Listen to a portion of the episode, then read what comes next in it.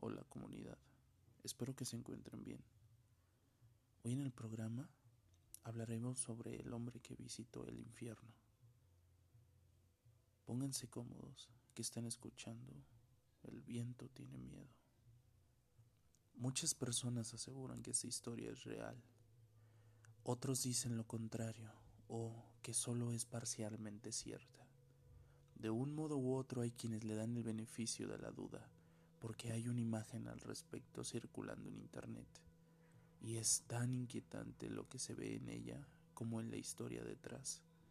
Se trata de una foto horrible y hoy, hoy será una de esas poquísimas veces en que vas a conocer la historia completa tras ella.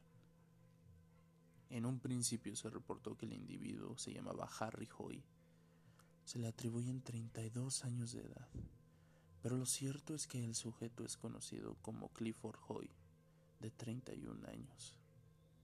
La disparidad tan pequeña y sensible que hay entre una historia y otra es tan rara que se le considera un misterio. Sea cual sea la versión, se dice que él es un hombre que vio el infierno, lamentablemente a un costo horroroso e inimaginable. Se sabe poco de su vida este señor se dio a conocer gracias a un accidente automovilístico muy grave en la carretera Maple Grove, en Maryland, Estados Unidos. Era el año 1999 y Clifford casi murió. Se dice que logró arrastrarse fuera de la grava hasta la zona verde, dejando un rastro de sangre tras de sí. Estuvo inconsciente por muchas horas hasta que una persona pasó conduciendo por la carretera y llamó al 911.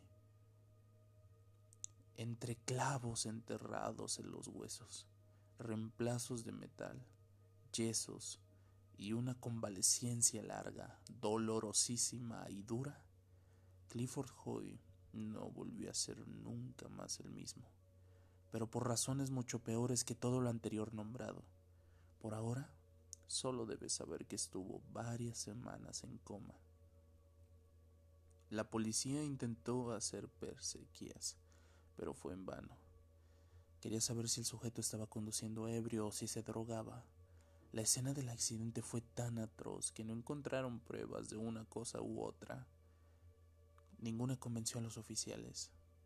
Hablaron con la familia, con la gente muy sana, que aseguraron que Clifford era una persona seria responsable que ni siquiera era adepto a beber alcohol socialmente, ni de las drogas ni hablar. Tanto la familia como las enfermeras que ya estaban familiarizadas con este personaje querían que el mayor disgusto que se llevaría si despertaba era saber que su carro había quedado completamente inutilizado y que la recuperación completa de su salud física duraría más de un año. No tenía ni una idea de que la miseria, la agonía y el terror absoluto de Clifford iría mucho más allá de pérdidas físicas y materiales. Era de noche cuando un audío de pavor en los pabellones del hospital al principio parecía como si estuvieran no matando, sino masacrando a alguien. Los otros pacientes estaban aterrorizados. El personal se precipitó al cuarto de donde venían los gritos Abrieron la puerta y de golpe y ahí estaba Clifford, retrasando muchísimo su recuperación al mover torpemente sus brazos y las piernas, lastimándose nuevamente y echando por tierra, curado al desgarrarse los músculos y huesos nuevamente. Pero he ahí el problema. Esto no le importaba a Clifford. Lo que le importaba era lo que decía estar viendo.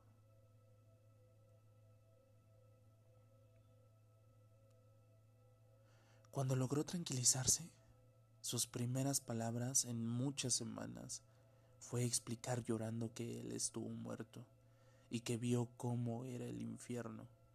Dio testimonios de las visiones crudas, desquiciantes y aterradoras con tanto detalle que era dificilísimo escucharlo. Costaba creer que semejante barbaridad venía de la imaginación de alguien de un modo tan vívido que ni siquiera se le ha conocido ni por lejos a ningún escritor de horror. Clifford decía que las presencias lo iban a buscar. Rechazó tratamiento psicológico con desdén. Fue finalmente dado de alta, pero su estadía entre nosotros no duraría mucho más. Pocas semanas después, sus vecinos llamaron a la policía quejándose de música a todo volumen. La gente nos explicaba si ellos la oían tan alta como el tipo podía soportarla en su departamento.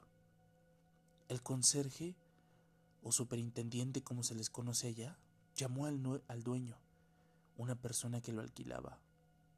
Este, con la llave maestra, se abrió paso y vio el lugar en tan deplorable estado que de una vez, para tener pruebas por si tenía que pedir una justa indemnización, comenzó a tomar fotos.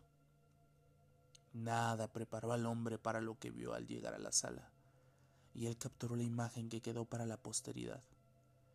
Clifford estaba lucido Explicó que abrazaba un bloque de hielo porque sentía que se quemaba. Los espectros estaban tras él, dijo, y la única manera de ahuyentarlos era poner música a todo volumen. Clifford fue internado en un hospital psiquiátrico en Maryland. No se supo más de él. Lo más aterrador de esta historia, sin embargo, es que hay una tercera versión más allá de las dos primeras que te mostré al principio o más que una versión, una pequeña prueba. The Baltimore Sun es un diario de Maryland, el mismo estado de o provincia del psiquiátrico donde se dice que Clifford Hoyt está internado.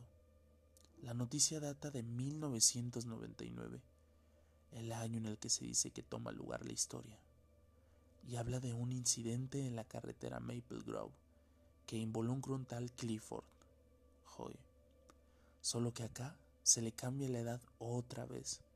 Se dice que al momento del siniestro, el joven tenía tan solo 17 años.